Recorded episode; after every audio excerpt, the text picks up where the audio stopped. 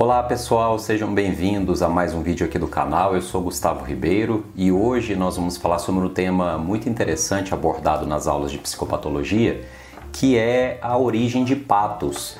É, sabemos que atualmente a palavra patos está muito ligada à ideia de doença. Porém, será que originalmente o significado de patos realmente é esse? Vamos parar para pensar, por exemplo, palavras como simpático ou empático, que têm significações assim tão positivas para nós, e a palavra patético, que tem uma significação tão pejorativa, e percebam que elas têm a mesma base etimológica, que é patos. Portanto, por que, que há essa contradição? Afinal, qual é a origem de patos? Se você quiser descobrir, vamos comigo então nesse vídeo aqui.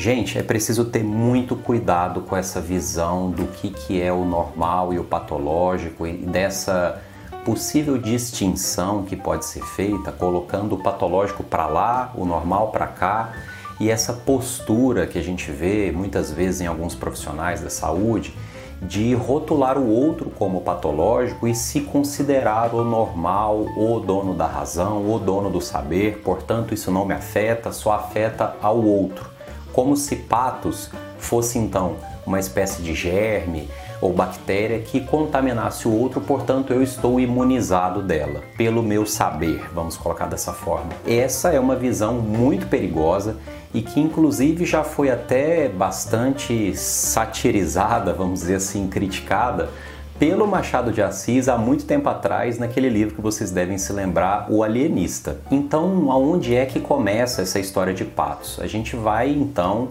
remontar aqui a Heidegger, que foi um filósofo do século passado, precursor do existencialismo, e que fez uma releitura da obra de Aristóteles. Nessa releitura, então, Heidegger encontrou similaridades entre a expressão patos e talmazen, lá em Aristóteles, que significava espanto. Então Aristóteles vai dizer que esse espanto, esse talmazen, então aí similar a patos, era o espanto diante das coisas comuns, das coisas triviais, que era na realidade a pré-condição para o ato do filosofar.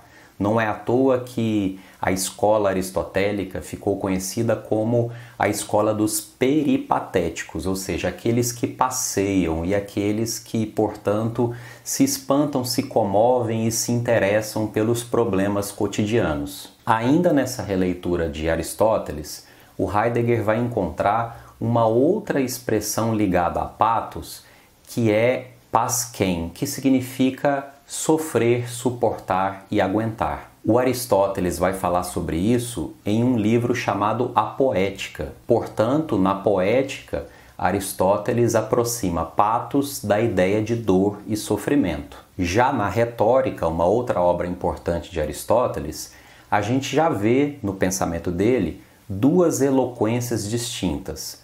Uma delas é ethos e a outra é patos. Ethos, então, ligada a logos, a razão, e, por um outro lado, patos ligada ao desvario, à emoção, à comoção, à dor e ao sofrimento. Sendo claro que, para Aristóteles, a virtude estaria ligada a ethos. Portanto, o homem virtuoso seria aquele homem que utiliza da sua razão. A gente vê aí então já historicamente porque é claro que a filosofia grega é o berço do pensamento ocidental, que o homem dito virtuoso é o homem racional.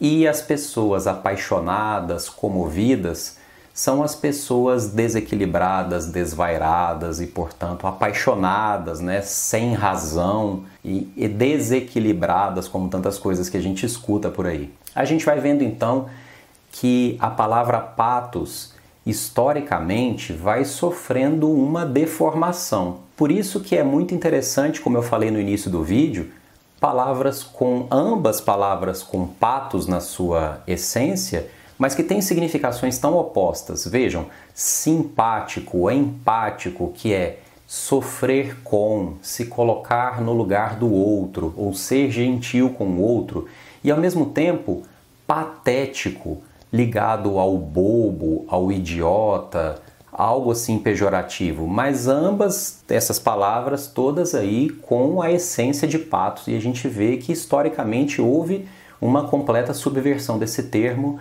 associando, portanto, patos com a ideia de doença. No meio desse percurso histórico, eu quero destacar também a obra de Michel Foucault, que é um filósofo muito importante que lá na sua História da Loucura, né, é um dos principais livros do Foucault, um dos mais legais dele, ele vai falar sobre como que historicamente se constituiu essa ideia de loucura, de doença mental na civilização ocidental. Mas isso pode ser um tema para um outro vídeo aqui do canal. Portanto, vejam que patos não é algo que está no outro e do qual eu estou isento ou imunizado. Patos é algo que está essencialmente dentro de todos nós. Portanto, o que isso significa?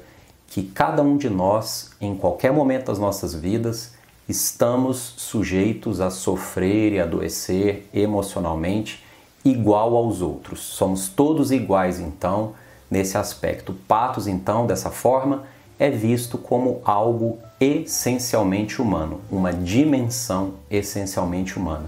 E não há abismo, portanto, entre aquele que sofre e aquele que cuida. Somos todos humanos e podemos padecer a qualquer momento desse patos. Espero que vocês tenham gostado do vídeo, que possa ter ajudado vocês a pensar um pouco sobre a psicopatologia. Um grande abraço e até a próxima!